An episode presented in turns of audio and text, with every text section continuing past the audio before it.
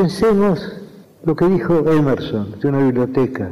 Dijo que una biblioteca es un gabinete mágico en el cual hay muchos espíritus hechizados y esos espíritus despiertan cuando los llamamos. Es decir, mientras no abrimos un libro, ese libro es literalmente, geométricamente, un este volumen, una cosa entre las cosas. Pero cuando lo abrimos, cuando el libro encuentra a su lector, entonces ocurre el hecho estético. Si no, si la literatura es expresión, la literatura está hecha de palabras y el lenguaje es también un fenómeno estético. Pensemos en la palabra luna y pensemos en esa metáfora persa, en esa metáfora de un sufí persa, espejo del tiempo. Y creo que una no es menos estética que la otra. Las dos son obras de la estética, salvo que la segunda ser una obra de segundo grado, porque espejo del tiempo está hecho de dos unidades. Y luna nos da, quizá aún más eficazmente, la palabra, el concepto de la luna. Es decir, cada palabra es una obra poética. Se supone, erróneamente a mi entender, que la prosa está más cerca de la poesía, está más cerca de la realidad que la poesía. Yo entiendo que es un error. El lenguaje es una creación estética. Creo que no hay duda alguna. La poesía es expresión. Y el hecho de que si la poesía es expresión, si un verso es expresión, cada una de las partes de que el verso está hecho, cada una de las palabras es expresivo, es que sí mismo. Creo que lo sentimos como sabido porque es cierto. El hecho de que la poesía no son los libros en la biblioteca, no son los libros encerrados en el gabinete mágico de Emerson. La poesía es el encuentro del lector con el libro, la lectura del libro, el descubrimiento del libro. Y también hay otra experiencia estética que es el momento muy extraño también en el cual el poeta concibe la obra, en el cual va descubriendo inventando la obra. Porque según se sabe en latín, las palabras inventar y descubrir son sinónimas aquello que dijo de Platón, de, que descubrir es recordar, en lo cual Francis Bacon agregó que ignorar es haber olvidado. Es decir, ya todo está, pero tenemos que verlo. Cuando yo escribo algo, yo tengo la sensación de que todo eso preexiste. Yo parto de un concepto general, yo sé más o menos el principio y el fin, y luego voy descubriendo las partes intermedias, pero no tengo la sensación de inventarlas, no tengo la sensación de que dependen de mi arbitrio. Las cosas son así, son así pero están escondidas y mi deber de poeta es encontrarlas. Porque poesía es leer, es escribir y es compartir lo escrito y lo leído. Poesía 1110. Un espacio para pensar y compartir el acto poético en todas sus formas. La poesía de todas las cosas. Voy a leer un poema de Armando Uribe Arce Nació en Santiago de Chile en 1933 y murió el año pasado. Un poeta muy personal, una personalidad relevante de Chile que se exilió durante la dictadura de Pinochet. El poema se llama Suelos Olvidado y dice así. Suelo ser olvidado, quedo solo en mi casa, vestido como noble personaje. La silla crea entonces su mujer. Sería como emigrante y una dulce flaqueza me topa como pájaro en los hombros. Sigo en venta, cansado, para perfecto amor de herida prima. Sigo poniendo sangres en las tiendas para comprarme un río de temblor. Yo por Marcelo Moreno, yo soy porteño. A los amantes de las bellas letras hago llegar mis mejores deseos. Voy a cambiar de nombre a algunas cosas. Mi posición es esta. El poeta no cumple su palabra si no cambia los nombres de las cosas? ¿Con qué razón el sol ha de seguir llamándose sol? Pido que se llame Misifus, el de las botas de 40 leguas. ¿Mis zapatos parecen ataúdes? Sepan que desde hoy en adelante los zapatos se llaman ataúdes. Comuníquese, anótese y publíquese. Que los zapatos han cambiado de nombre. Desde ahora se llaman ataúdes. Bueno, la noche es larga. Todo poeta que se estime a sí mismo debe tener su propio diccionario y antes que se me olvide, al propio Dios hay que cambiarle nombre. Que cada cual lo llame como quiera. Ese es un problema personal. Cambios de nombre. Nicanor Parra. Hola, soy Lucía Lascano, mercedina por adopción, y les comparto un poema desde Poesía Dominguera. Algunas noches como esta, donde la luna se abre paso entre las nubes y se acerca a besarme, pero se aleja antes de llegar a mi mejilla. Y me mira con ojos de nada, de olvido, de adioses. Algunas noches como esta, quisiera sentarme a beber vino tinto en el parador de aquel camino a puerto deseado.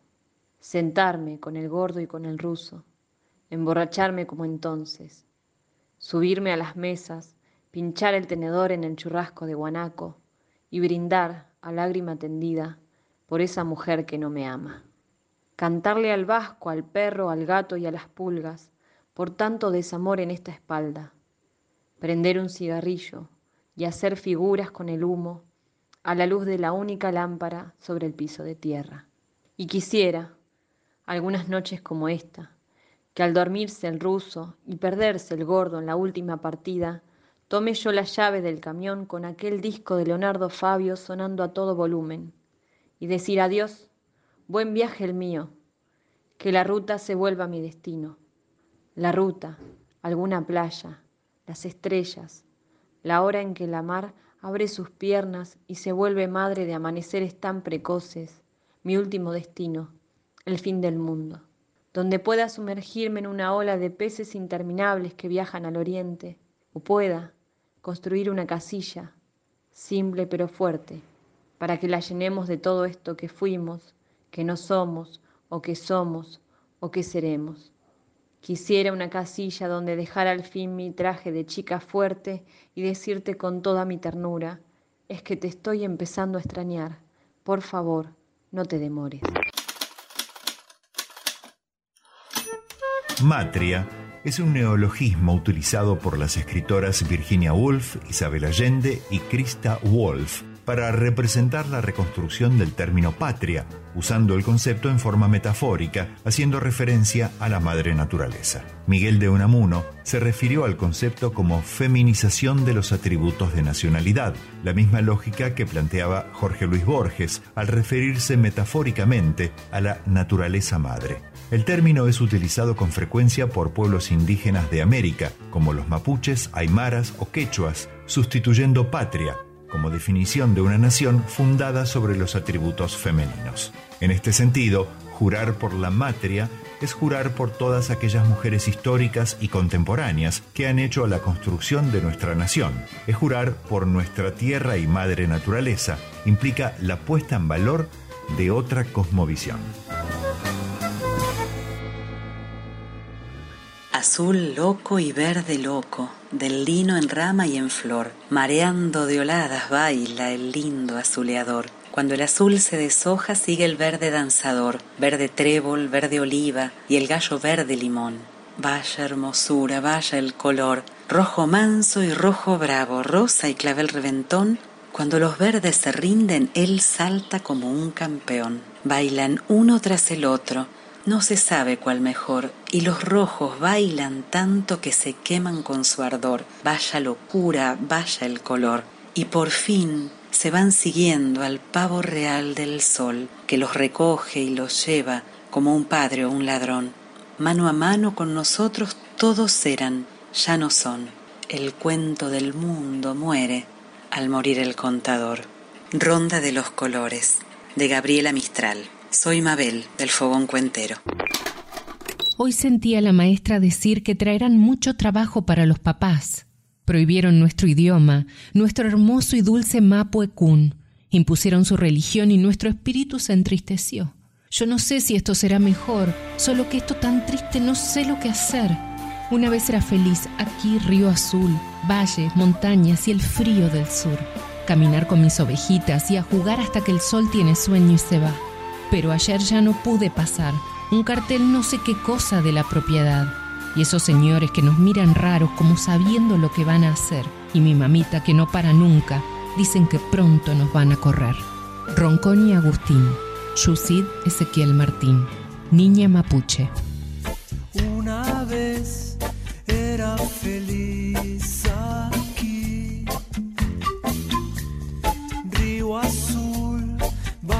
montañas y el frío del sur. Caminar con mis ovejitas y a jugar hasta que el sol tiene sueño y se va.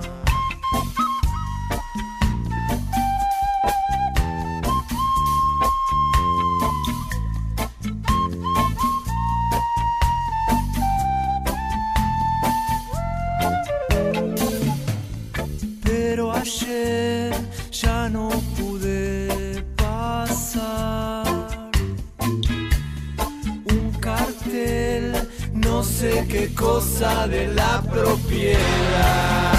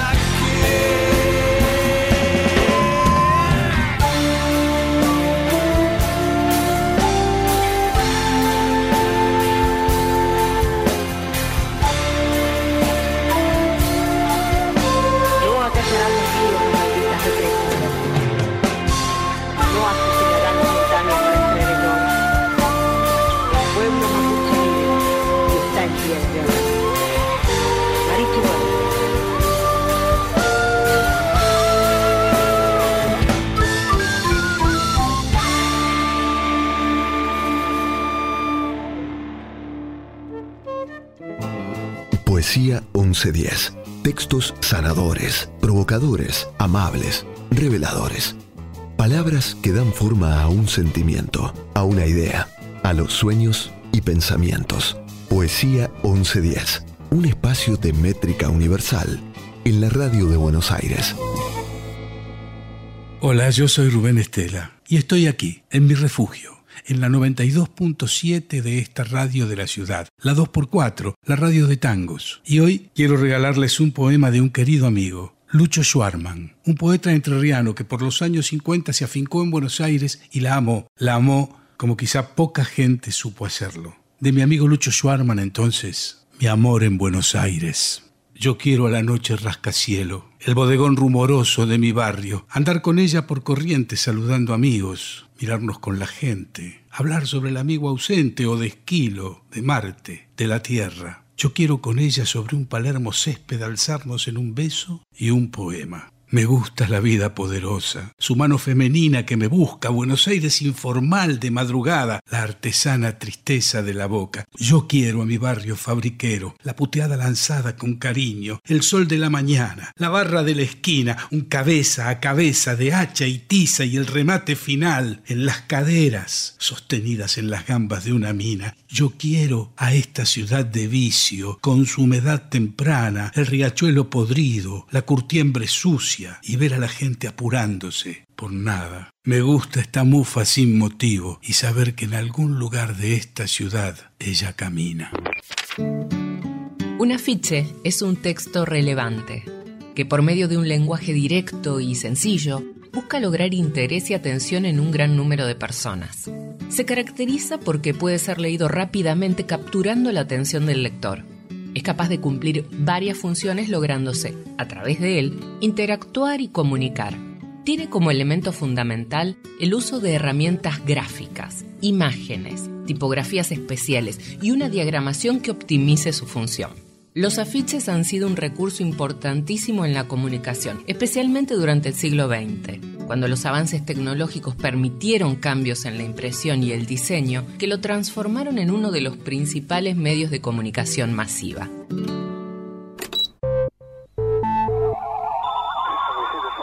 Hola, soy Fiorella de Capital Federal, más específicamente de Parque Avellaneda.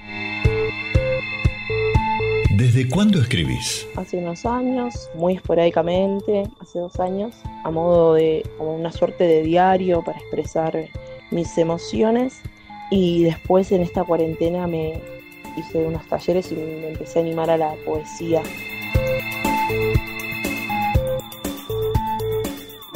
¿Por qué escribís? Porque siento que las emociones me desbordan, lo necesito plasmar y en un hecho artístico, como en forma de arte, es muy satisfactorio para mí. Es la forma que encontré de sublimar todo lo que me pasa. ¿Para quién escribís? Como contaba esto antes, principalmente para mí, como modo de descarga, y después, bueno, también me gusta mostrarme de esta forma, ¿no? Poder contar quizás cómo me siento a los demás eh, de una forma capaz disfrazada. Y también, obviamente, para crear eh, mundos en los que me gustaría vivir también me sentiría cómoda.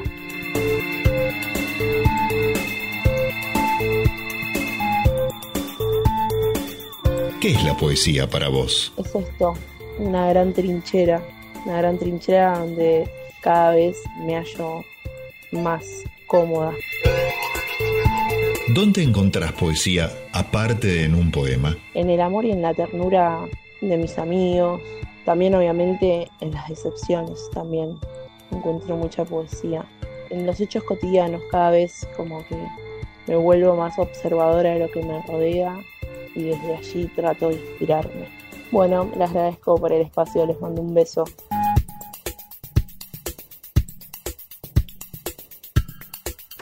Quiero doblarme todo lo que el papel no me dejó. Necesito abandonar la pose, dejar de ser admirada.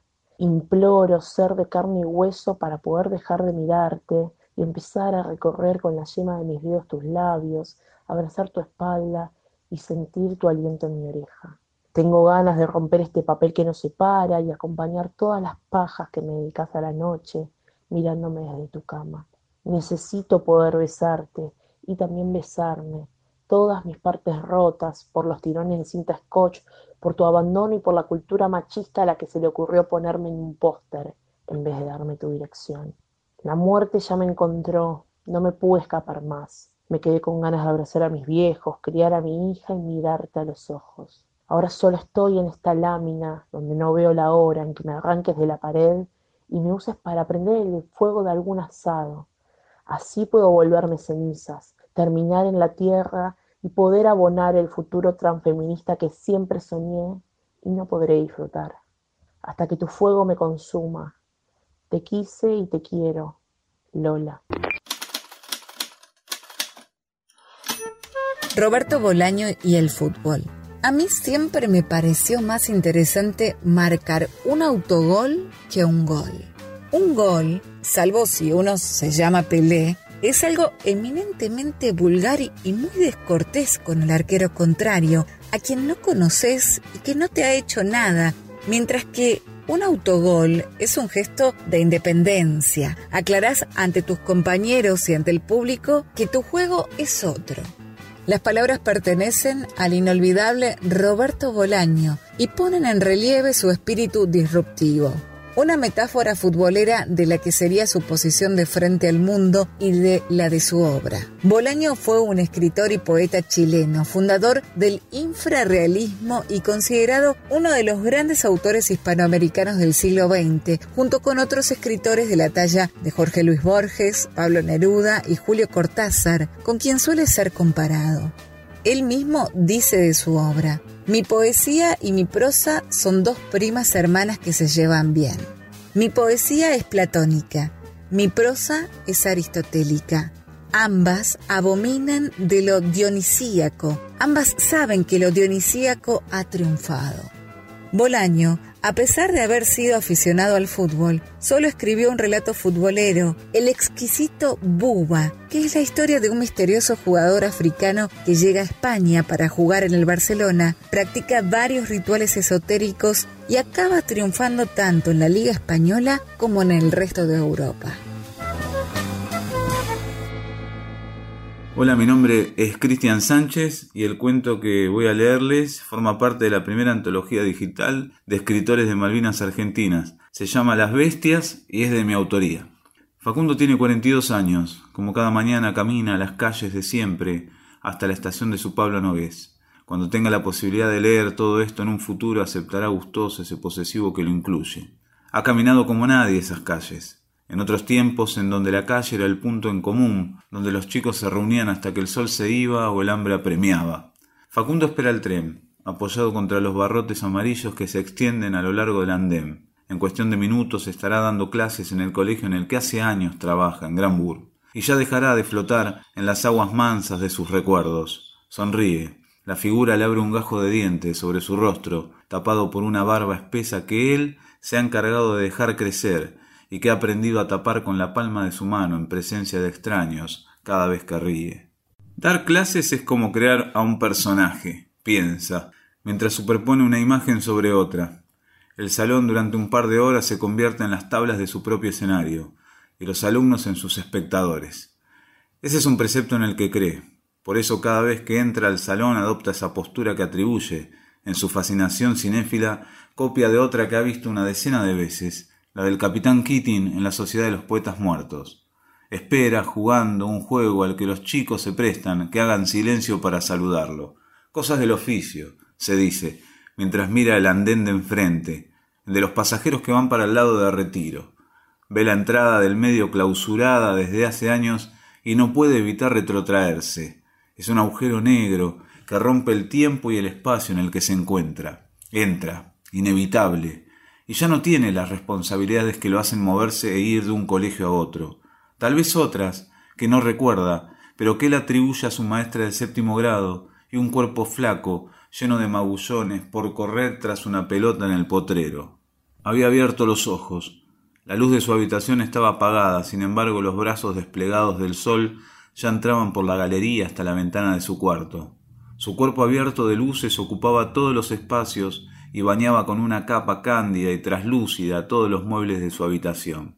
Por eso la vio a su lado, hermosa, roja, la casaca del club de sus amores.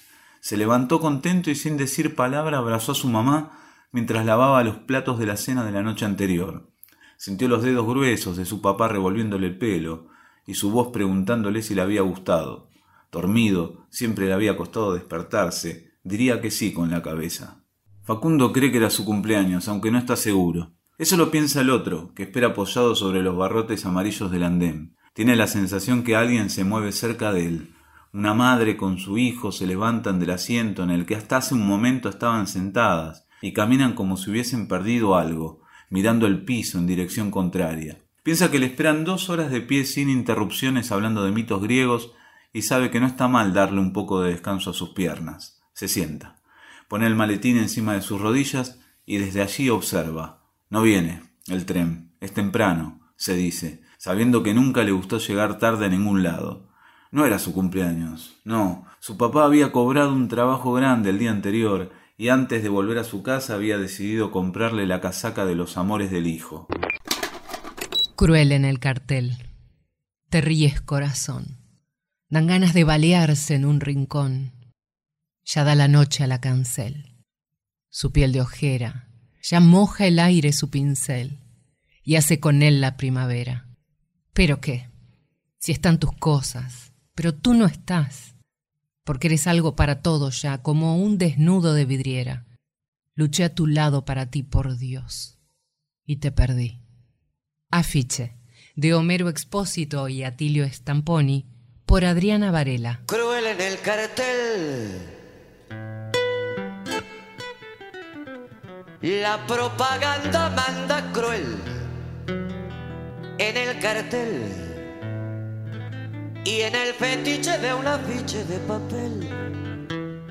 Se vende la ilusión, se rifa el corazón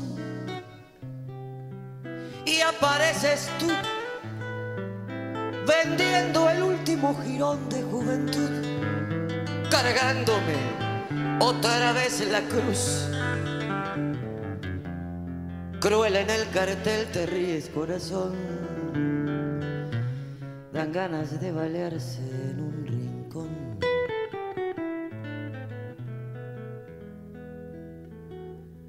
Ya da la noche a la cancel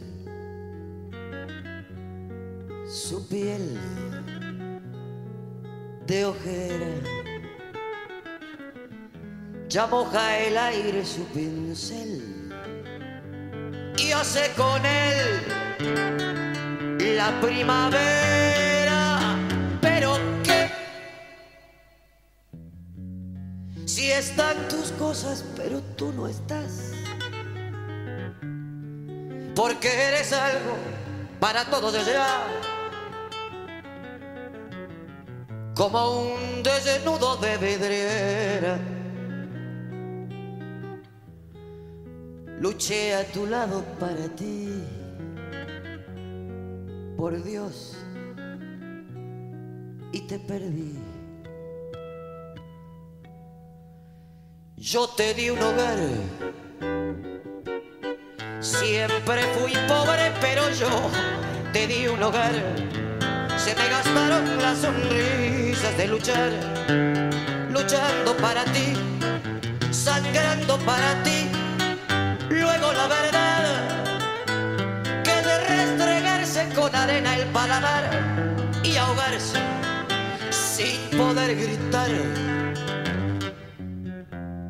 Yo te di un hogar, fue culpa del amor, dan ganas de balearse en un rincón.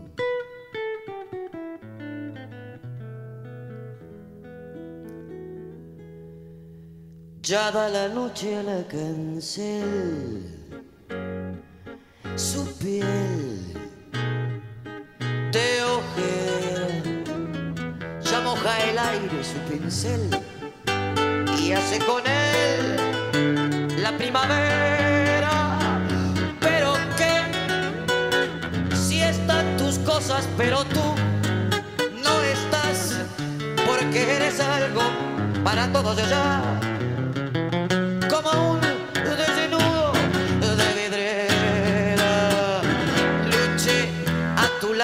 para ti, por Dios, y te perdí. Versos rimados, versos sueltos, versos blancos, versos libres. Poesía 1110. Palabras sin aislamientos preventivos.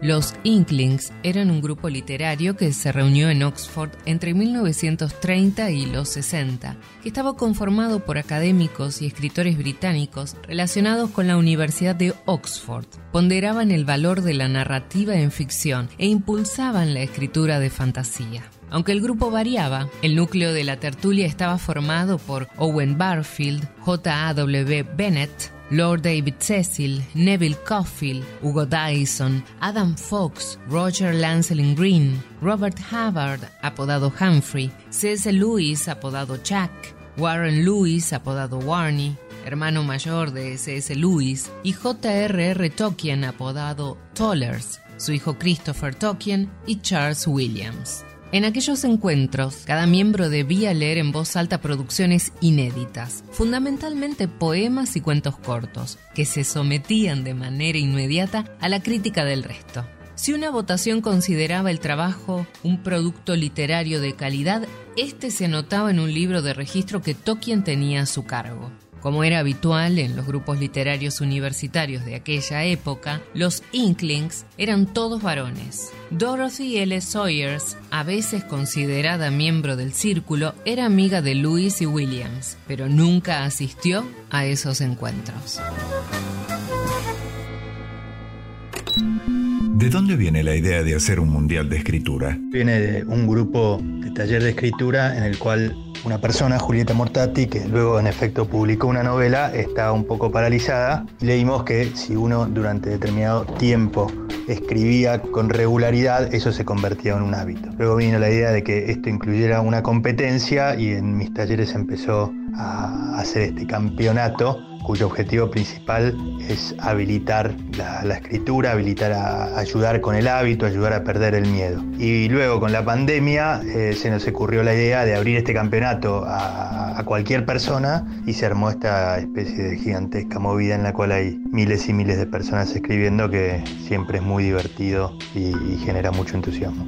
¿En qué etapa se divide un mundial de escritura? El mundial tiene la etapa de la cantidad, sentarse y escribir durante 14 días con Franco los domingos y después la parte de la calidad en la cual cada equipo selecciona un texto, se ayuda al compañero cuyo texto fue elegido a editarlo y una serie de expertos selecciona los mejores textos. Y junto con esto en este mundial hay un ciclo de actividades que puede interesar a todos para también ayudarlos en el proceso de escritura. ¿Cuáles son las fechas de inscripción? La inscripción al Mundial es entre el 19 y el 26 de mayo. Ahí pueden anotarse en mundialdescritura.com. Pueden anotarse de manera individual y les asignamos un equipo o ya en un equipo de personas que ustedes conozcan, conozcan o en el caso de que hayan jugado ya el Mundial, eh, en el equipo con el que ya jugaron. ¿Cuál es el rango de edad para los participantes? Diría que el rango de edad de participantes es de 0 a 99 pero creo que el menor que jugó el Mundial o la menor tenían 6 años y el mayor más de 90, así que es prácticamente de 6 a 99 años el rango etario de los participantes. ¿Entre qué fechas se juega? Los participantes del Mundial tienen que escribir entre el 31 de mayo y el 12 de junio. Esa es la gran actividad del Mundial. Luego viene la etapa de elegir y votar un texto del equipo y luego todas las distintas etapas de selección del jurado que van hasta el 12 de julio en que se comunica a los ganadores o ganadoras. En el medio habrá, como dije, un ciclo de entrevistas y actividades, talleres gratuitos para las personas que quieran hacerlos. ¿Quién o quiénes ganan el Mundial y qué se gana? El Mundial lo ganan equipos y participantes individuales. Los equipos ganan según dos criterios. Primero, la efectividad, la cantidad. Si todos sus integrantes escribieron todos los días. Eso suma un puntaje. Por otro, si el texto que eligieron es elegido ganador o llega a los finalistas, eso le suma puntaje. Se suman los dos puntajes, cantidad y calidad, y eso da al equipo ganador. Por otro lado, los participantes individuales ganadores simplemente se los considera ganadores cuando el jurado final establece tal cosa, establece que, escribieron el mejor texto. A su vez, hay premios para equipos individuos de adolescentes y lo mismo en el Mundial para chicos. Los premios van desde compras de libros en el Mundial de chicos hasta clínicas y talleres de mi escuela de escritura para equipos, eh, para los 10 finalistas, eh, para los ganadores individuales, etc. ¿Qué novedades tiene esta cuarta edición?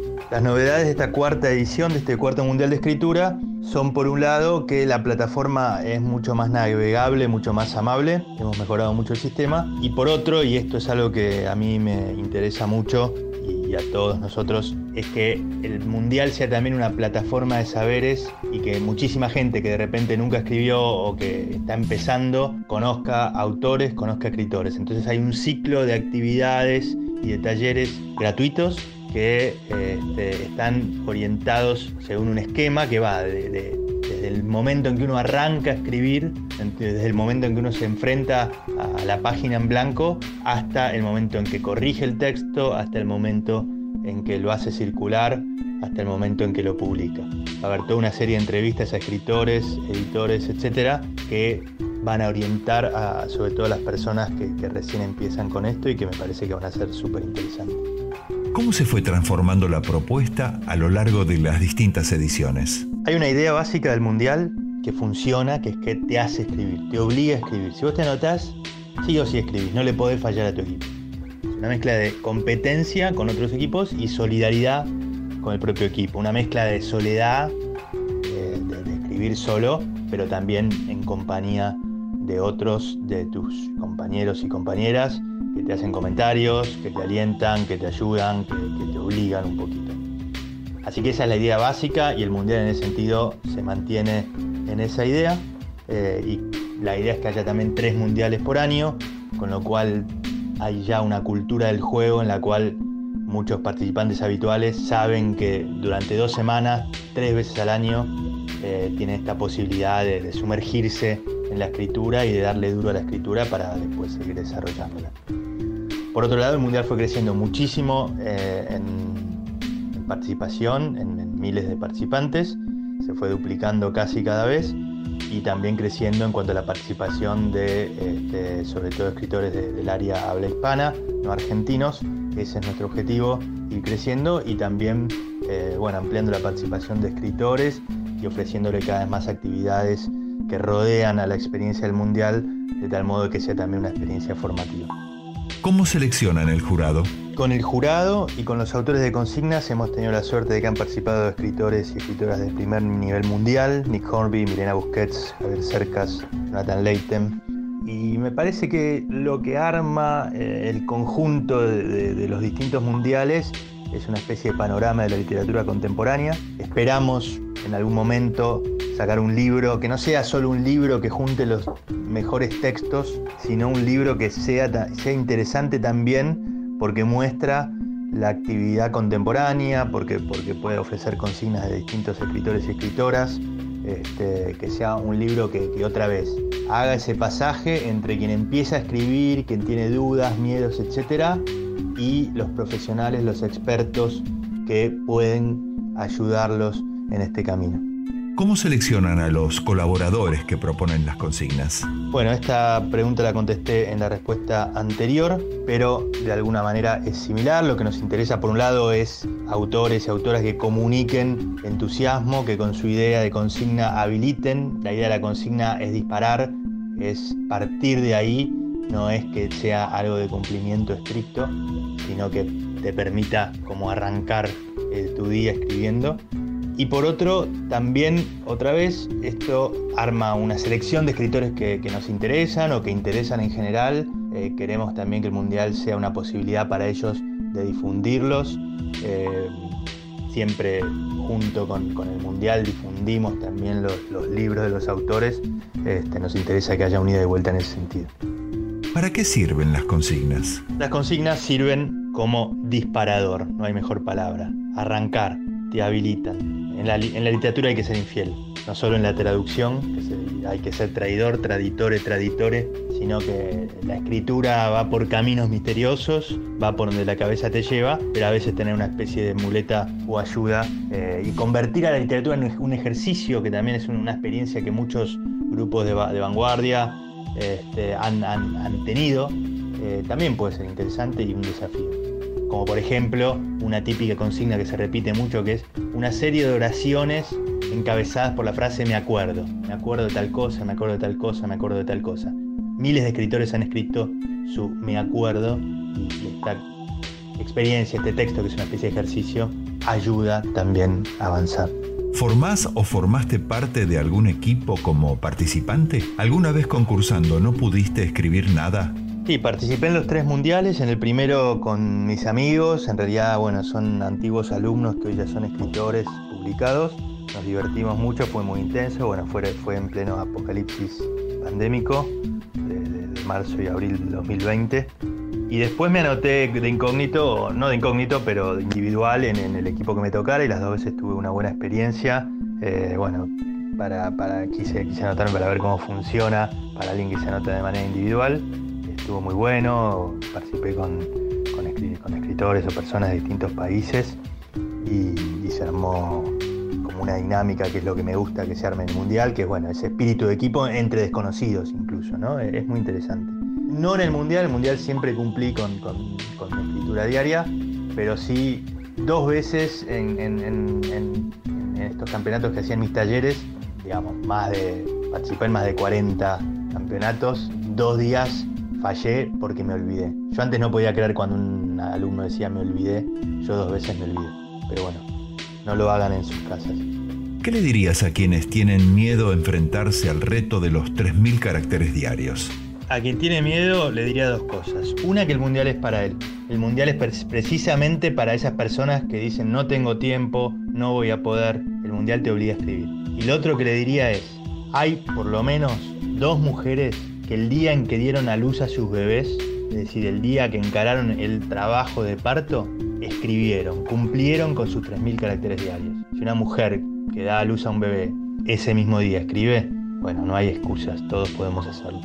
¿Podrás leernos un pequeño párrafo de alguna de las obras que ganaron la edición anterior? Lo que voy a leer es un fragmento del texto Hogar de Tatiana Sibeli que salió tercero en la edición anterior, en el tercer Mundial de Escritura. No sé cómo empezó el incendio. Seguramente tuvo algo que ver con un chispazo del ventilador. Hacía rato que habíamos detectado los cables pelados, pero papá estaba ocupado y cansado. Y además con mi hermano nos divertíamos jugando a recibir esa pequeña descarga eléctrica. Creo además que todos pensamos que esas llamas rojas no nos iban a alcanzar, que había tiempo todavía. Era el cumpleaños de mamá y habíamos decidido cenar en el fondo de casa.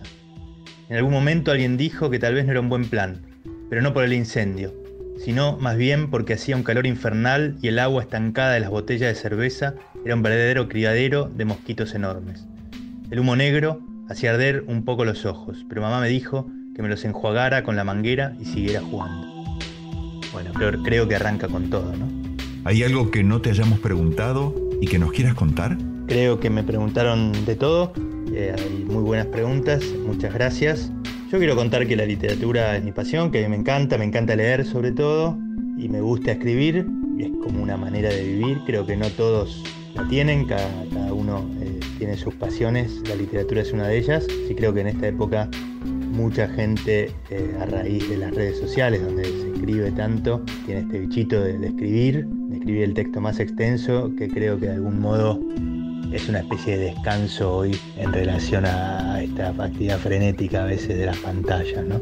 Así que bueno, eh, ojalá quieran participar del mundial. A nosotros nos sirve mucho que participen de este mundial que es gratis, eh, que tiene un montón de actividades gratis y para todos aquellos interesados en escribir, sea que tengan un recorrido o que estén empezando, es un evento habilitante, una experiencia que me parece que reconforta en muchos sentidos, en el sentido de desarrollar la propia escritura, en el de conocer a otras personas que escriben y en el de vincularse también con, con libros, autores, etcétera, que de repente no conocen. Muchísimas gracias.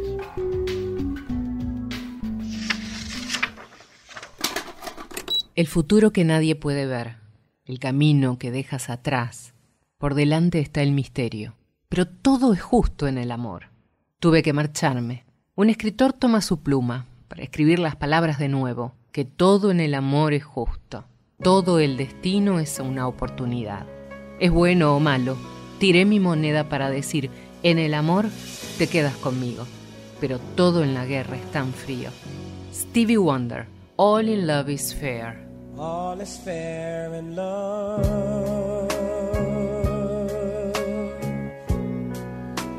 Love's a crazy game. Two people about to stay in love as one, they say.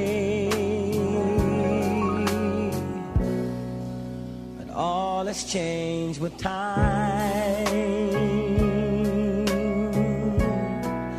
The future none can see.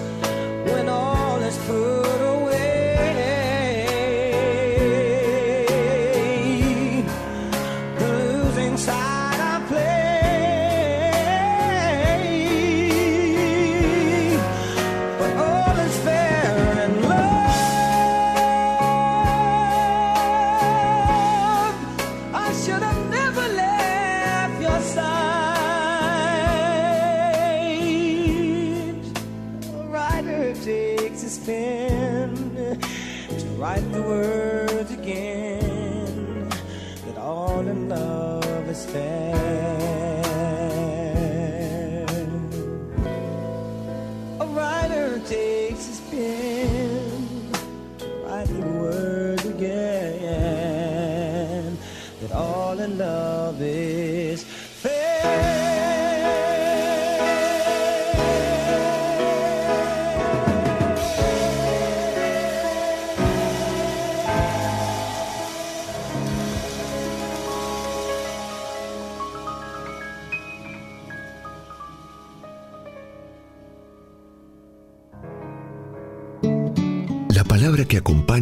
Y que transforma.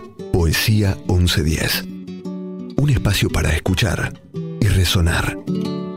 Hola, ¿qué tal? Soy Diego Rivarola, conductor del programa El Tango en el Mundo, que se emite los domingos de 20 a 22 por la 92.7 FM de la ciudad, la 2x4. Y quiero hoy dejarles esta poesía. Quiero un amor feroz de garra y diente, que me asalta a traición en pleno día, y que sofoque esta soberbia mía, este orgullo de ser todopudiente. Quiero un amor feroz de garra y diente, que en carne viva inicie mi sangría, a ver si acaba esta melancolía que me corrompe el alma lentamente. Quiero un amor que sea una tormenta, que todo rompe y lo renueva todo, porque vigor profundo lo alimenta. Que pueda reanimarse allí mi lodo, mi pobre lodo de animal cansado, por viejas sendas de rodar. Animal cansado, Alfonsina Storni, 1919. Me voy al mar a reconciliarme con todos los que están adentro, para que salgan afuera y se vayan tranquilos ellos, tranquilo yo, otra vez el cuenco de paz. Me voy al mar a reírme, para volverme rico, para hacer cosas buenas, para enseñar cómo hacerlo. Me voy a descifrar mensajes porque me llaman. Me voy a buscar piedras preciosas, a encender faroles abajo de las olas. Me voy al mar para ser el mar. Alejandro Urdapilleta. Hola, mi nombre es Patricio Foglia. Voy a leerles un poema de el libro Tokio que se llama Takashi. Después de varias jornadas de trabajo, las manos de los pescadores terminan hinchadas, ásperas, como sogas de amarre. Antes tenía manos cuando era chico, ahora tengo patas de dragón y mi esposa prefiere que no trate de acariciarla, dice Takashi y se ríe. Un pescador no pasa mucho tiempo en casa, de dedicar dos de cada tres días a su oficio. Cuando por fin desembarca en el puerto, toma un ómnibus en la terminal y, si tiene suerte, consigue un asiento y se duerme. En su cabeza se confunden el andar del micro con el mar, la sirena de una ambulancia con el quejido del pulpo, los motores de los autos con las poleas enormes arrastrando el cuerpo inerte del animal hasta la cubierta del buque bajo la lluvia. Donde haya un árbol que plantar, plántalo tú. Donde haya un error que enmendar, enmiéndalo tú. Donde haya un esfuerzo que todos esquivan, hazlo tú. Sé tú el que aparta la piedra del camino. Gabriela Mistral. Quiero compartir con ustedes una hermosa poesía de Margaret Atwood, Salida de la maleza, la misma autora del cuento de la criada, y dice así, yo que había sido borrada por el fuego, me fui cubriendo de verde. Qué estación más luminosa. Con el tiempo los animales vinieron a habitarme, primero uno a uno, furtivos. Sus conocidas huellas quemaban y después, al haber ya trazado nuevos límites volviendo, más seguros, año tras año, de dos en dos, pero inquietos. No estaba preparada del todo para que me habitaran. Les pudo parecer que pesaba demasiado. Pude verme volcado. Me daba miedo como el brillo de sus ojos, verdes o ámbar, llegaba al exterior desde adentro de mí. No estaba terminada. De noche no veía sin candiles.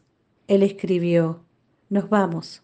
Contesté, No me queda ya ropa que ponerme. Llegó la nieve. Fue de gran ayuda el trineo.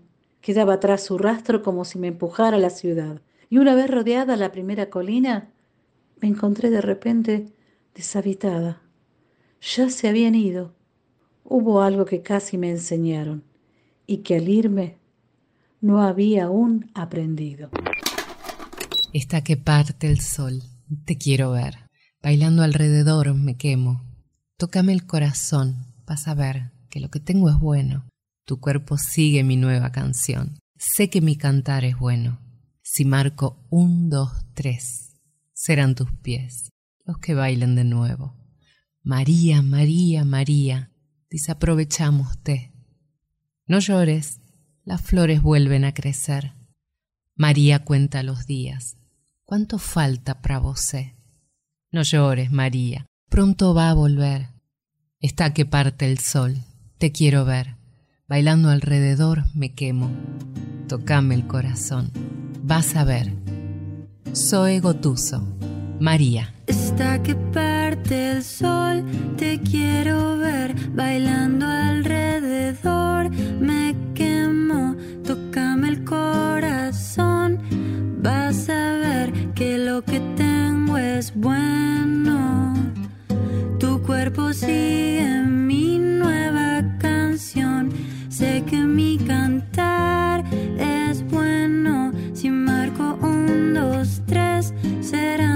Pies los que bailen de nuevo.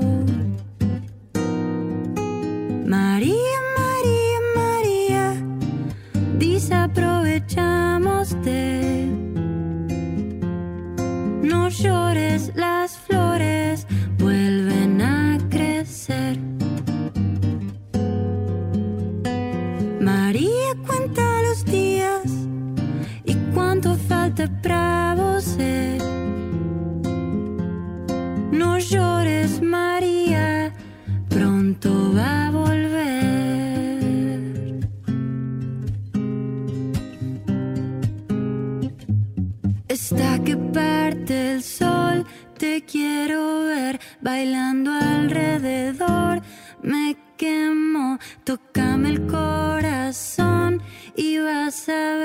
que lo que tengo es bueno.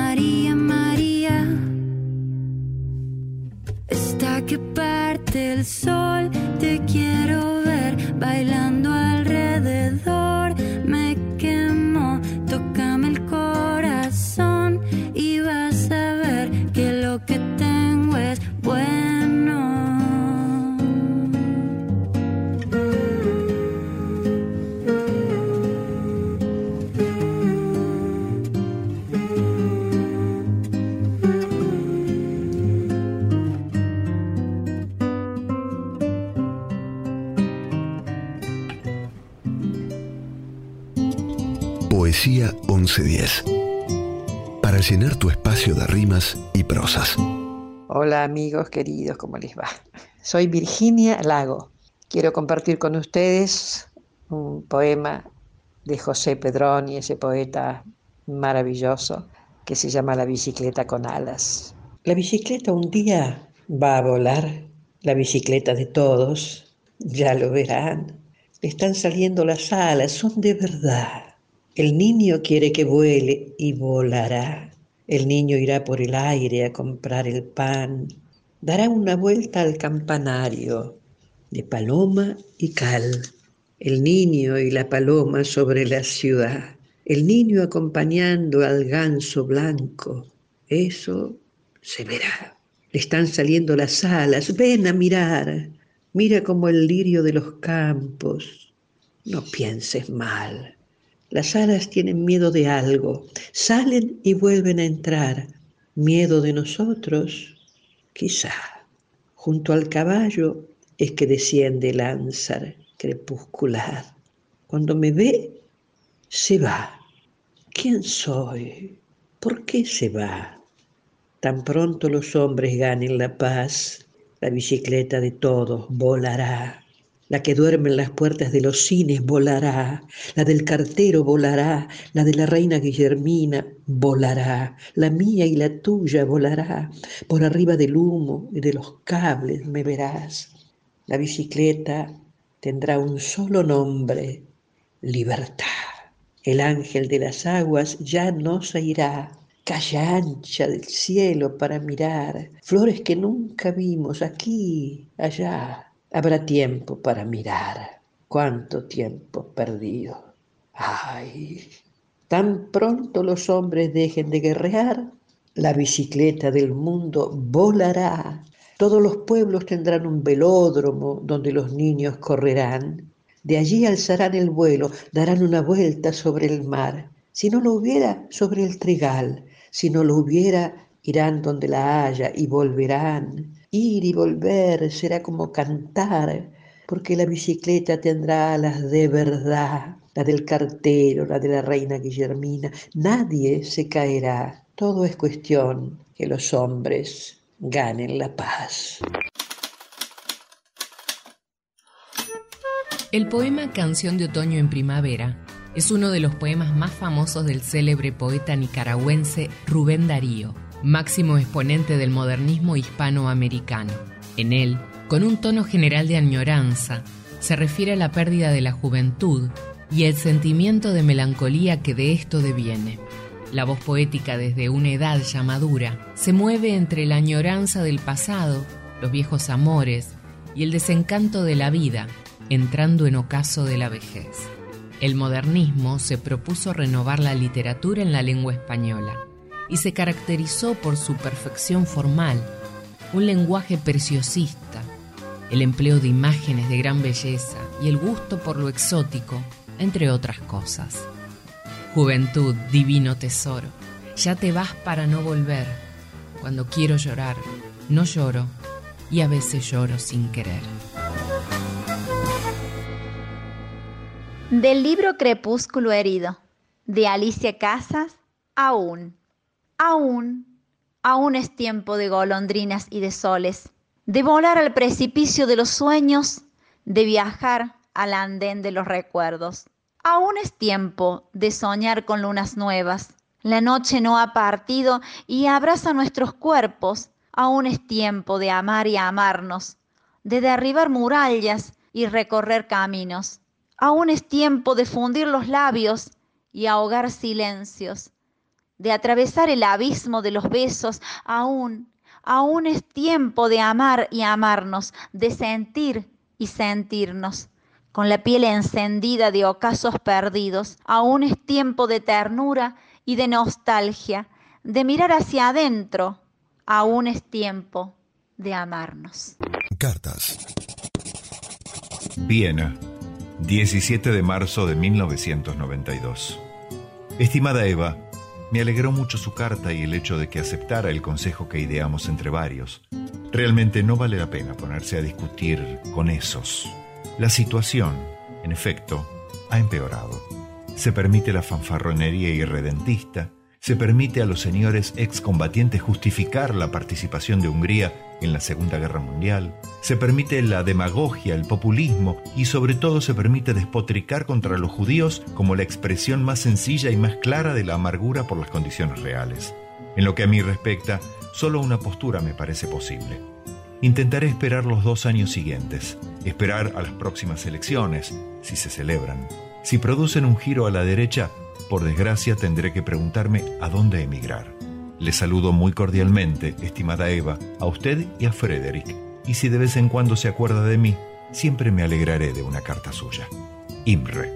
El Premio Nobel de Literatura 2002, Imre Kertész, mantuvo un intenso intercambio epistolar con Eva Haldiman, quien fue la primera persona fuera de Hungría que se interesó por la estupenda obra de Kertész, judío y sobreviviente de Auschwitz. Su novela Sin Destino es una obra maestra sobre la destrucción masiva de los otros europeos por parte de la Alemania nazi. Su escritura precisa, irónica y sin concesiones sobre el holocausto sigue siendo tal vez lo más importante que se ha generado sobre un tema extremadamente difícil en el que pocos se han atrevido a incursionar con profundidad. Hola, soy Mariel Solari y voy a leerles un poema muy agradecida por la invitación que me hizo Poesía Dominguera. Apareces en el calor de una caminata por las vías, te dibujás en el plano de la mora, en el sauce que planté el jueves pasado, en el aire necesario para cantar una de Coqui Ortiz, flotás en los domingos de chamamé trepando la mañana, en esa foto del Gaby con la camisa a cuadros, venís a mí, río. Ahora tengo por única humedad una lágrima que en el punto exacto del deseo sube desde la raíz a la garganta. He desperdiciado mi vida entera. No sé a dónde ir, no hablo con nadie, no tengo nada que decir, no tengo la menor idea de lo que busco ni lo que quiero encontrar, pero te quiero. Charles Bukowski. Mi nombre es Alicia Saliva y voy a leer un poema de Tu corazón partido sigue latiendo de Karina Machó. Se titula Corazón traducido. Vos escribís, igual que yo sentís la palabra. Sabés que en cada cosa que escribimos hay algo cierto, como un corazón que late, mientras la respiración marca la cadencia, la puntuación y los espacios. El corazón es lo que mueve la sintaxis, elige sin saber las palabras, las hace salir, les da aire, las anima. Mueve un esqueleto que en el ritmo encuentra vestido, capa sobre capa hasta la piel. Sabés que armamos una escena, un tono, que hay algo que pensamos que queremos decir. Si bien me pongo una máscara, estoy yo detrás. Estaba. Ahora me pregunto, ¿quién será esa?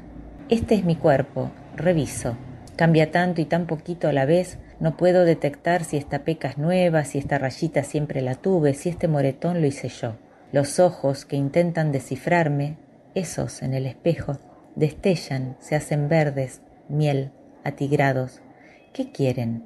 ¿Qué guardan en ellos como tesoros, como secretos? ¿Qué miran cuando me deshago en un túnel que se abre en lo real y veo lejos, en otro mundo, sucesos que nos involucran, hechos que ya ocurrieron o podrían hacerlo? Sueño, veo, siento, oigo. Vivo, parece que vivo. Escribo, sin embargo, intento la traducción. Me acostumbro a la pérdida en dosis justas, en pequeñas bolsas hechas de lluvia, huesos evaporados. Disculpa mis actos de ampón. Siempre hay quilombito en un cielo de dos. Y nunca hay terreno sagrado, amor, y es difícil no ser injusto con vos. Cuando escapas en tu Flight 956, intento reír. Dios no está en los detalles de hoy. ¿Será un melodrama vulgar? ¿Pasados dos meses nos consolarán? Llorarás con un ojo y con el otro te reirás. Flight 956 voy a extrañar. Tu belleza es como un resplandor. Flight 956 de Carlos Indio Solari. Por Indio Solari los fundamentalistas del aire acondicionado. Parece que en el final no me saldré con la mía, mi amor. Debería chequear mi contestador.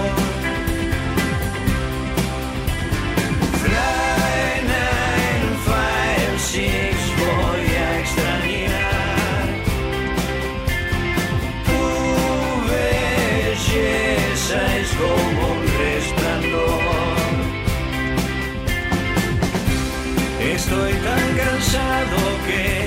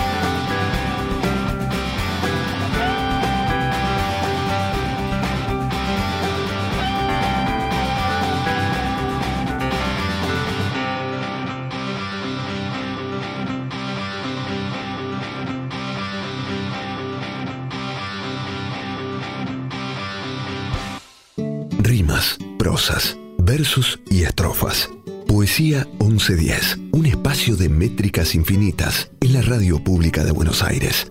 Hola a todos, hola a todas nuevamente, soy Ignacio Barchowski, conductor de Ayer Hoy Era Mañana, programa que se emite por la 2x4, y hoy quiero saludarles nuevamente para compartir un poema bellísimo, un poema típico de, del sentido del humor y la observación de la vida del gran poeta sanjuanino Jorge Leonidas Escudero. Este poema se llama Puede ser y es parte de su libro Tras la llave. Aquí vamos. Puede ser. Cucaracha patitas hacia arriba, para andar lo último en el aire. Las movía y después no. Alternativamente intentaba en vano salvarse, pero ya había visto otros casos, y todas morían. Hasta quedar tiesa por envenenamiento y me dije, este asunto es más serio de lo que parece. ¿Por qué se despiden así, con las patitas hacia arriba? Entonces pensé, ¿no será que llegaron desde algún más allá y cuando se están muriendo intentan trepar cielo, volver a su lejanísimo país originario? John Grisham es un escritor de bestsellers situados generalmente en ambientes judiciales. El abogado penalista vuelto literato vendió más de 300 millones de copias de libros como El informe Pelícano y sus novelas de corte policial, que mucho tienen que ver con los casos que siguió como profesional. Es el novelista norteamericano más vendido de la historia. Durante los años 90 vendió un total de 60 millones de libros y es uno de los autores que logró vender 2 millones en una primera edición. Muchas de sus novelas llegaron al cine con enorme éxito, como por ejemplo La Tapadera en 1993, dirigida por Sidney Pollack, o Legítima Defensa de 1997, dirigida por Francis Ford Coppola. En 2013, las autoridades militares de Guantánamo prohibieron que se entregaran libros de este autor, en los que se repasan muchos de los principios básicos del derecho estadounidense, a los presos retenidos en esta instalación militar por considerarlos problemáticos. Hola, buenas, mi nombre es Axel Levin y ahora les voy a leer un texto de mi nuevo libro que se llama Vértigo Diminuto por Viajera Editorial y dice así.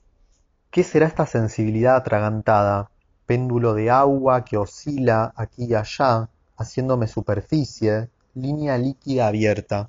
Cualquier elemento, suceso de lo cotidiano, bastó para atravesarme, caer en mí y hundirse, dejar círculos concéntricos, expandiéndose de punta a punta. Se me hizo mar la piel, iba y venía, a un lado, una fuerza tan precisa, envión hiriente, mirada segura como la única noche pura del mundo. Al otro, la poesía temblando y diluyéndose, reclamando en agujas por salir y ser, reprochando su realidad anticipada con una brasa cruel, imperdonable, recorriéndome entero. Hoy tengo las palabras y ya no me voy a quedar callado en el eterno embrujo del cuerpo. Ya me pasó no poder hablar y no entender, quedar varado en mí, dando vueltas sin espacio. Ya dudé, dejé de dudar, inflé el pecho, caminé, corrí, me hice charco, cobré forma humana, descubrí otra tez al tocarme y no era la mía, pero era. Ya sé sus palabras, el tejido molecular, la fibra sutil del secreto primero, el material de lo que ocurre. Siempre las tuve, pero hoy son mías. Sé de qué luz, insoportablemente tierna, está hecha. Hoy las tengo y se las puedo decir. La sincronía del hallazgo, la sabiduría única de lo que invade el cuerpo reconciliado. Ahora lo sé, ahora ya puedo. Este pequeño sol que late en el pecho, presión de su estallido en potencia, empuja por salir y desbordar. Eso tiene nombre. Se me hace necesario recordar las tardes que llovía y hermano apoyábamos la pera en el piso y así acostados sobre las bolitas en nuestro humilde patio techado mirábamos la lluvia, cada uno en el suyo, pero juntos y el perro nos caminaba por la espalda, y madre en la cocina y padre en su trabajo, y la lluvia tan nuestra de la tierra húmeda que todavía hoy se me pega en la nariz si la busco. Nosotros dos tan juntos, un solo cuerpo de fuerza para toda esa lluvia, cada uno en su cosa, presos de todo lo que vendría. Hermano, tanta lluvia que ninguno quería ir al galpón a cerrar la ventana, que se mojaban las herramientas de padre, y ninguno lo decía para sí, lo pensaba, como esferas se dibujaban las gotas que rompían la tierra y toda esa lluvia ahí, después de la vida, ese dolor. Poema del libro Virgencita de los Muertos, de Nicolás Correa. Hola a la gente de Poesía 1110, acá Ramona, les dejo este poema de Pedro Salinas, Luz de la Noche. Estoy pensando, es de noche, en el día que hará allí, donde esta noche es de día, en las sombrillas alegres, abiertas todas las flores, contra ese sol que es la luna tenue que me alumbra a mí, aunque todo está tan quieto, tan en silencio en lo oscuro. Aquí alrededor veo a las gentes veloces, brisa, trajes claros, risa, consumiendo sin parar, a pleno goce, esa luz de ellos, la que va a ser mía, en cuanto alguien diga allí, ya es de noche, la noche donde yo estoy, ahora, donde tú estás junto a mí, tan dormida y tan sin sol, en esa noche y luna del dormir, que pienso en el otro lado de tu sueño, donde hay luz que yo no veo, donde es de día y paseás, te sonríes al dormir, con esa sonrisa abierta, tan alegre, tan de flores, que la noche y yo sentimos que no puede ser de aquí. Me desprendo del abrazo, salgo a la calle. En el cielo ya clareando se dibuja finita la luna. La luna tiene dos noches de edad, yo una. Eduardo Galeano.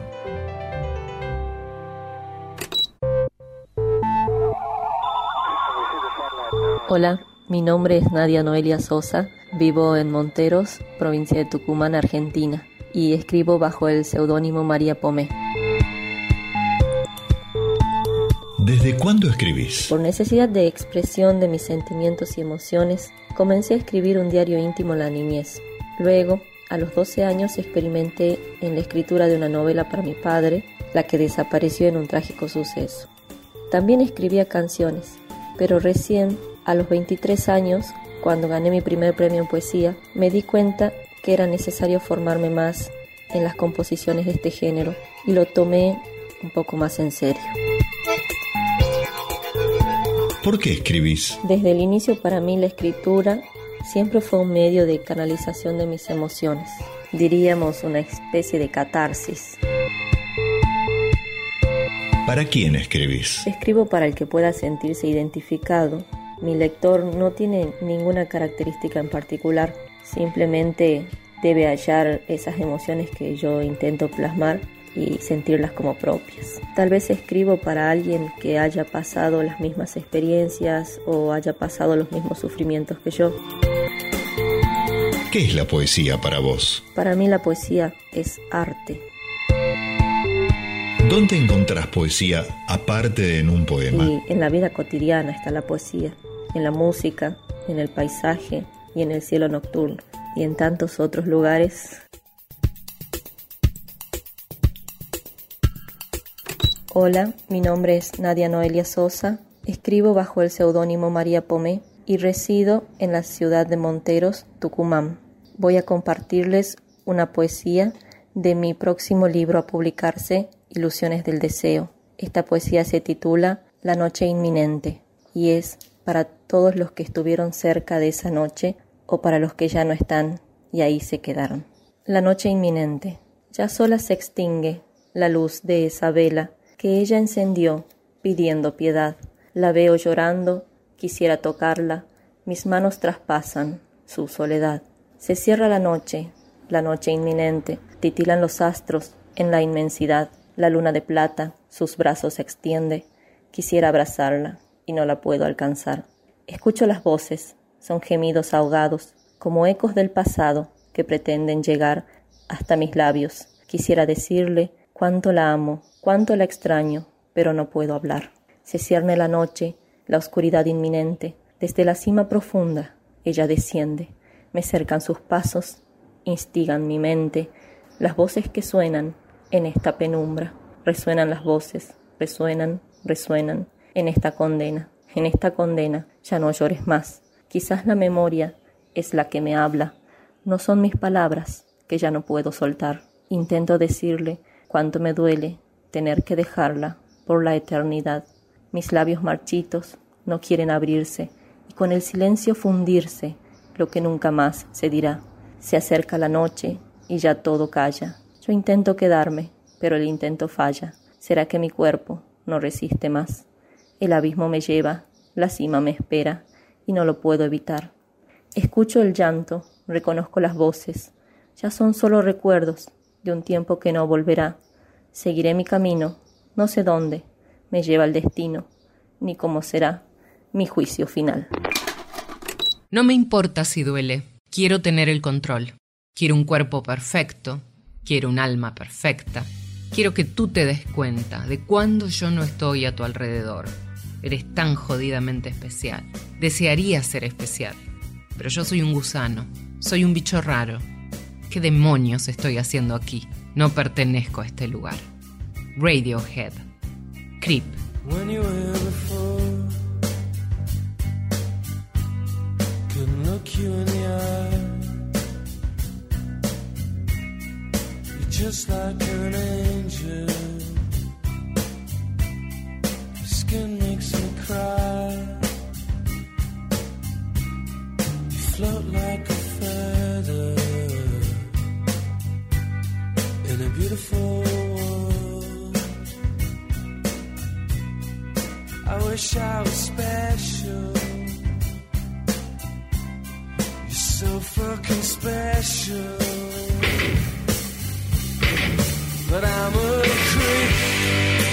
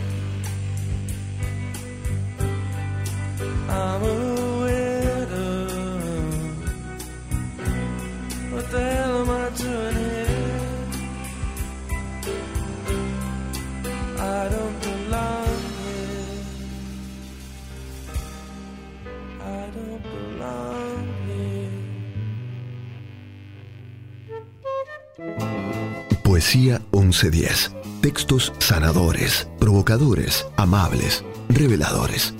Palabras que dan forma a un sentimiento, a una idea, a los sueños y pensamientos. Poesía 1110. Un espacio de métrica universal en la radio de Buenos Aires. Hola, mi nombre es Diego Fischerman, yo conduzco historias en modo mayor en la 2x4 y voy a leer un poema de un, de un gran poeta de las no últimas, diríamos penúltimas generaciones de grandes poetas argentinos, Jorge Fondebrider, de él Definiciones. Si yo dijera que el viento es la corriente de aire que se produce en la atmósfera al variar la presión, sería abstracto. No diría, por ejemplo, que es la cresta que se forma en la superficie de las olas, cuando estamos sentados en la playa, vos y yo, mirando el horizonte un día de enero, y tus ojos muy celestes proponen otro cielo. No hablaría del sombrero que se vuela, ni diría que corremos a buscarlo, acaso sorprendidos de que al cabo de los años sigamos juntos mirando el horizonte un día de enero. Somos innecesarios, igual que los ladridos del barco en un océano ancho. Somos innecesarios, igual que el esqueleto de un tren que ha envejecido debajo de las ruedas del óxido del olvido. Y los eructos de los animales perdidos. Somos innecesarios, igual que el polvo de las tizas al final de la clase. Somos innecesarios, igual que los poetas en el siglo XXI. Cóctel en la despedida del siglo. Abdul Razak al-Rubayi, poeta iraquí de la generación de los 80, nació en Bagdad en 1961. Buenas tardes, mi nombre es Matt Zacarías, músico y escritor de Santa Teresita, aunque soy oriundo de Verazategui, del sur del conurbano bonaerense. Acá les comparto Dios Eléctrico, que es el corte de difusión de, del live session que grabamos con uno de mis proyectos, eh, el cual se llama Matt and y lo comparto con una música excelente llamada Evelyn Chazarreta. Me pueden encontrar como Matt Zacarías en Instagram. Aparte de eso tengo una banda llamada Duna Negra, también de Santa Teresita, grabamos un EP. Nos pueden encontrar como Duna Negra en todas las redes. Y también tengo una banda llamada Cáucaso. También nos pueden encontrar como Cáucaso en todas las redes. Así que sin más, que disfruten de la música. Se eleva ya entre columnas de metal. Sigue subiendo el Dios inmortal.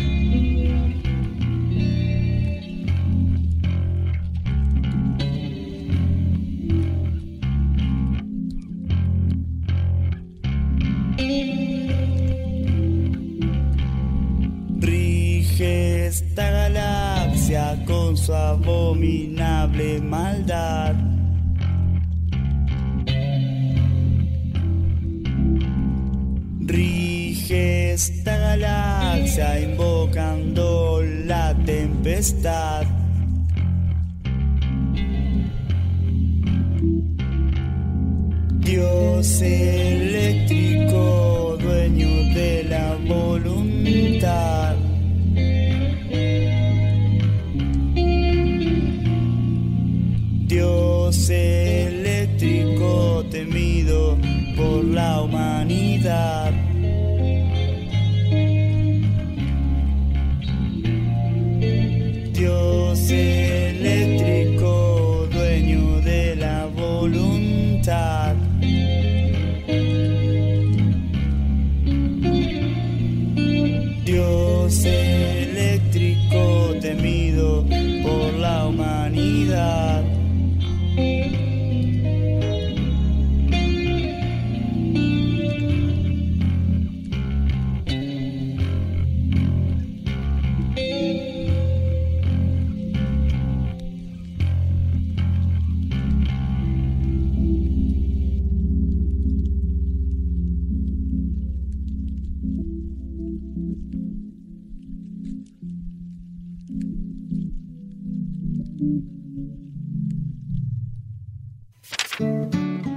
Los Salmos son un conjunto de cinco libros de poesía religiosa hebrea y forma parte del Tanaj y del Antiguo Testamento. El libro de los Salmos está incluido entre los libros llamados libros sapienciales.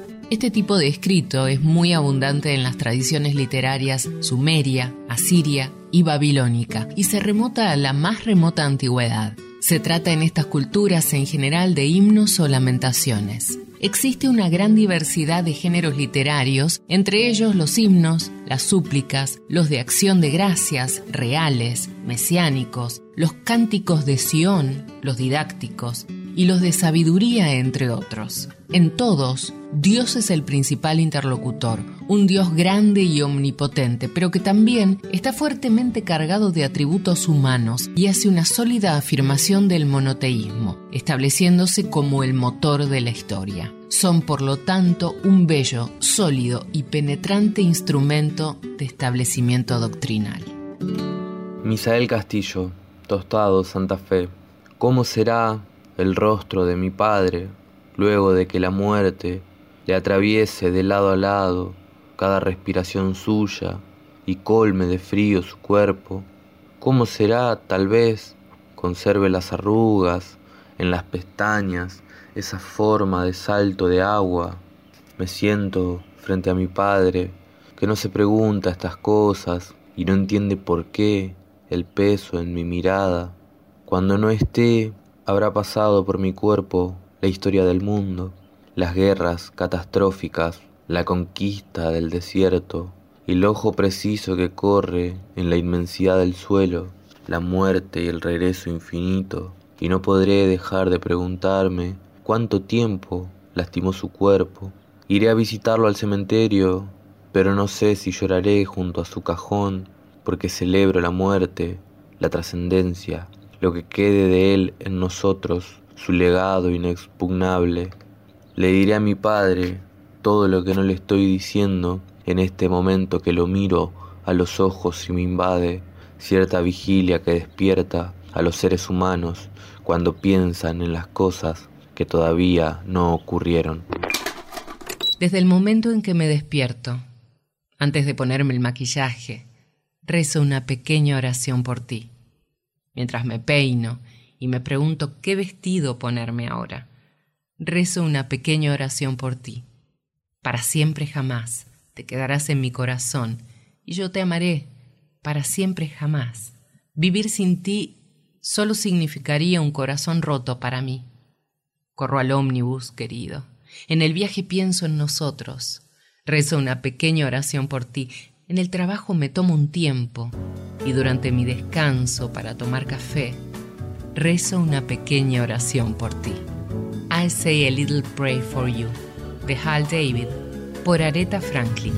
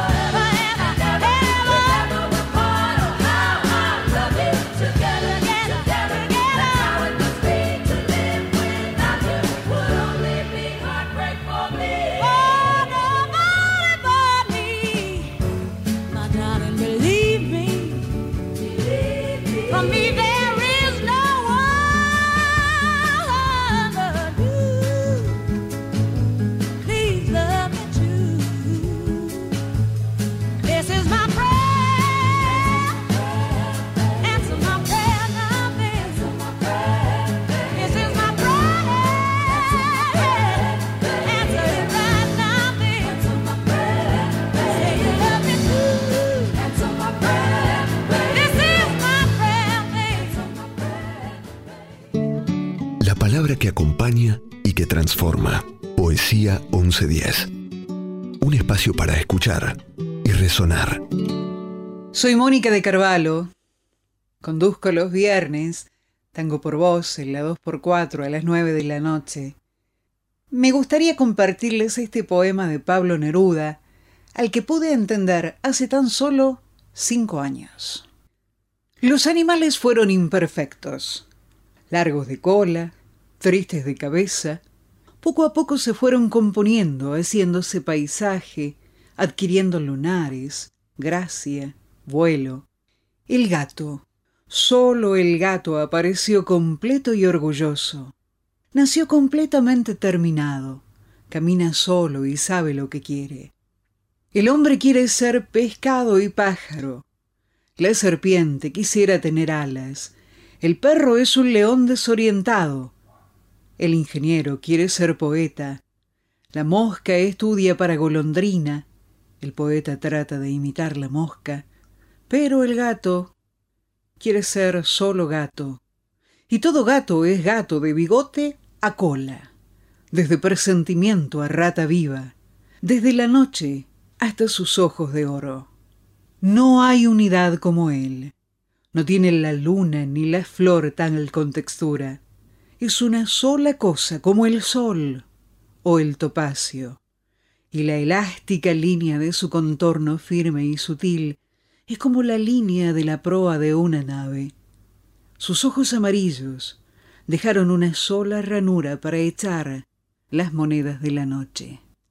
Oh pequeño emperador sin orbe, conquistador sin patria, mínimo tigre de salón, nupcial sultán del cielo de las tejas eróticas, el viento del amor y la intemperie reclamas cuando pasas y posas cuatro pies delicados en el suelo, oliendo, desconfiando de todo lo terrestre, porque todo es inmundo para el inmaculado pie del gato.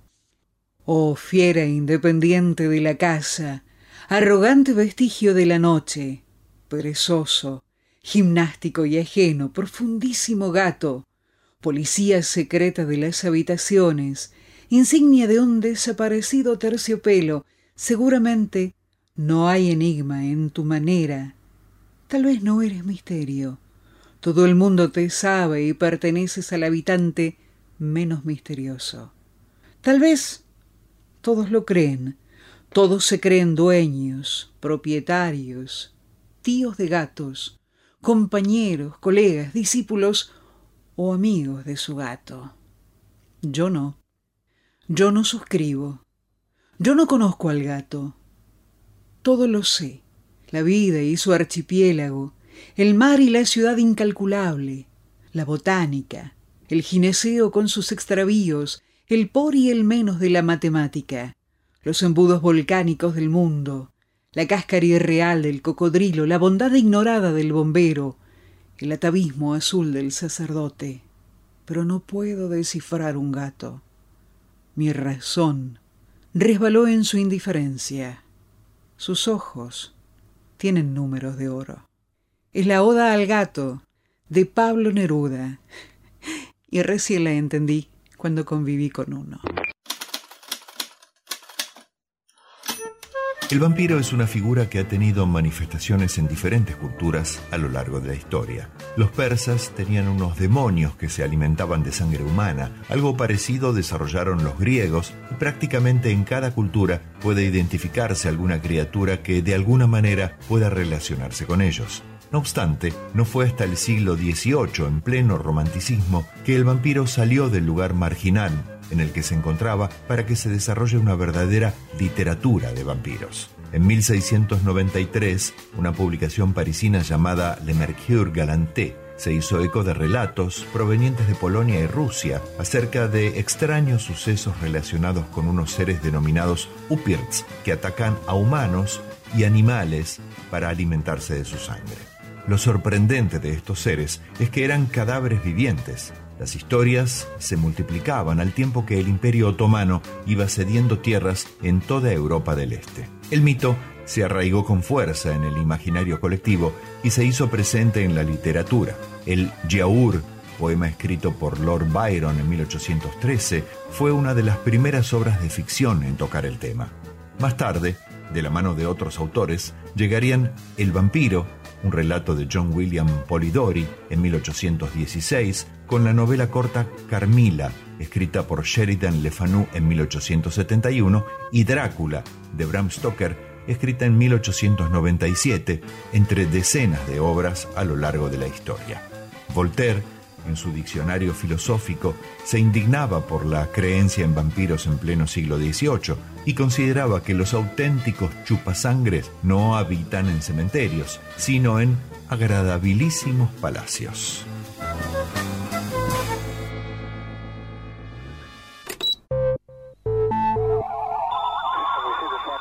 Hola, mi nombre es Matías. ¿Desde cuándo escribís? Escribo desde los 9 o 10 años, pero nunca tuve continuidad. ¿Por qué escribís? Porque a veces quiero fijar algún buen recuerdo, porque me ayuda a pensar y también porque me hace sentir bien cuando termino algo.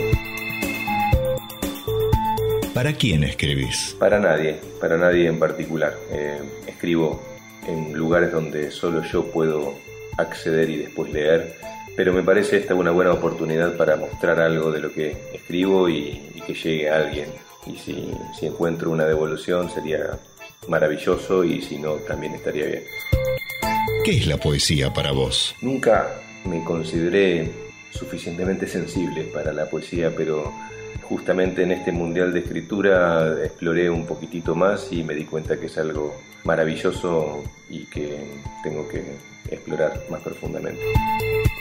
¿Dónde encontrás poesía aparte de en un poema? Creo que me gusta más la pregunta que lo que podría responder. Dejaría solo la pregunta, pero podría decir también en, en la naturaleza, en, en algunas conversaciones ajenas, en la música y en ruidos en general.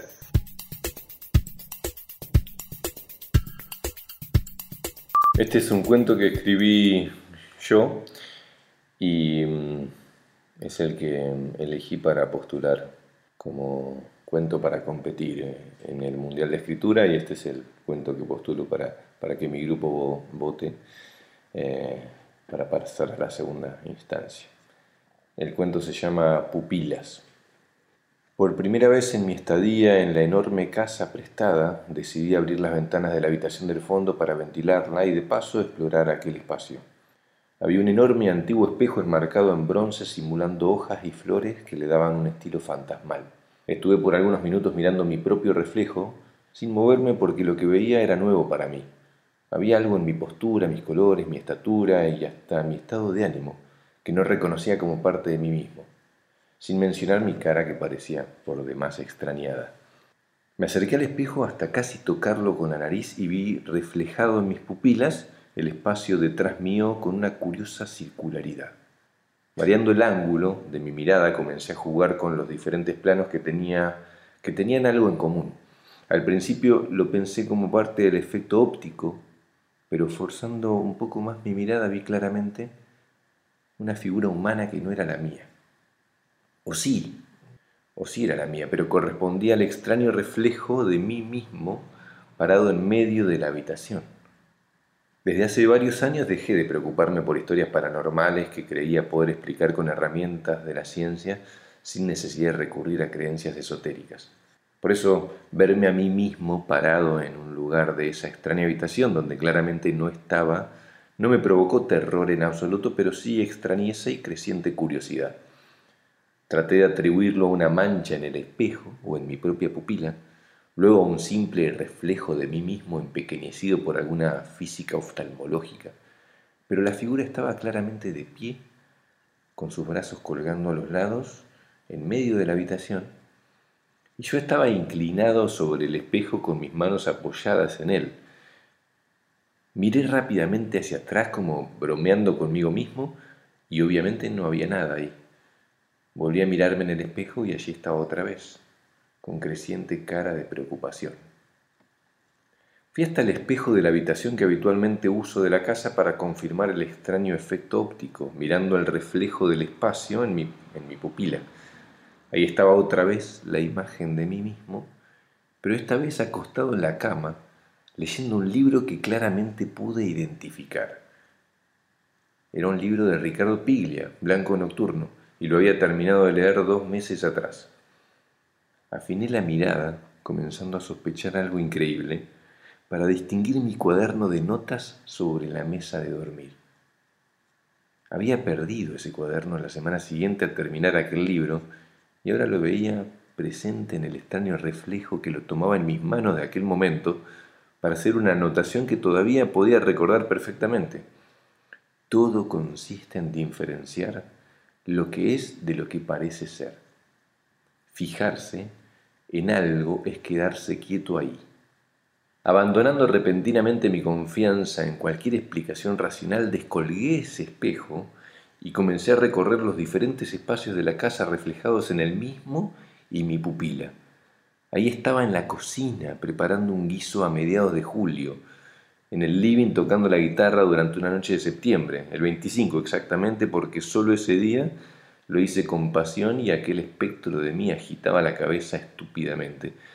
También me vi a mí mismo sentado frente a la computadora escribiendo, tirado en el piso haciendo abdominales, entrando a mi casa completamente borracho aquella noche de octubre. Y también me vi abriendo la ventana de la habitación del fondo para pararme extrañado en medio de aquel espacio mirando hacia el espejo. Conteniendo la respiración y el pulso para no perderme de vista, me vi caminar extrañado hacia aquel primer espejo y detenerme a mirar mi pupila jugando con los diferentes ángulos hasta encontrarse a mi otro yo haciendo lo mismo con el segundo espejo.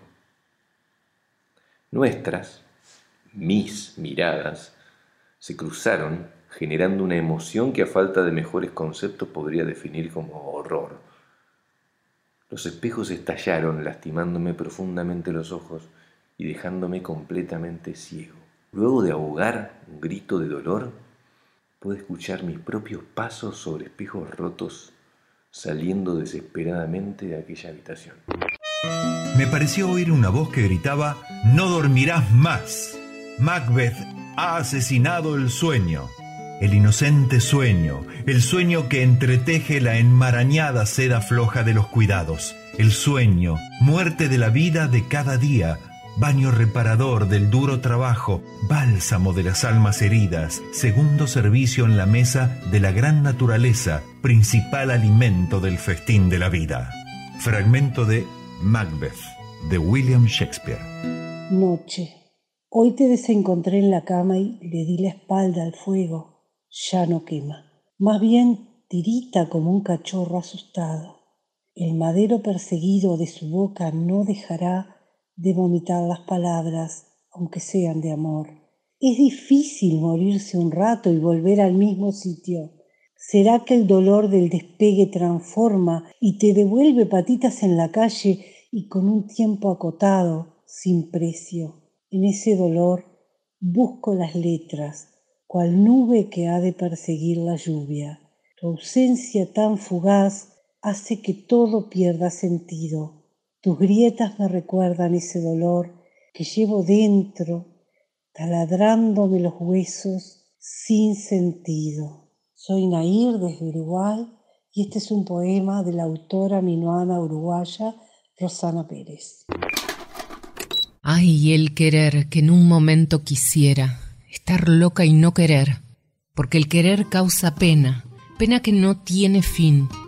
Si el loco vive sin ella, no le temas al camino, es como una maldición, no le temas al camino.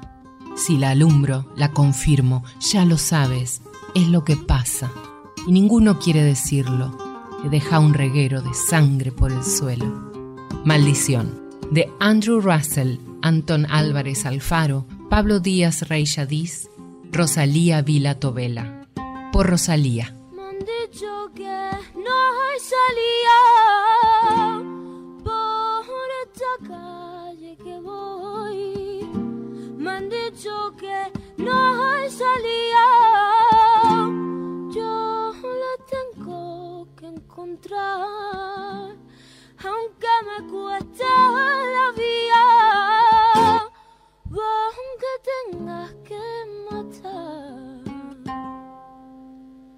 Ayer que que en un momento quisiera estar loca y no querer, porque el querer causa pena, pena que no tiene fin. El loco vive sin ella.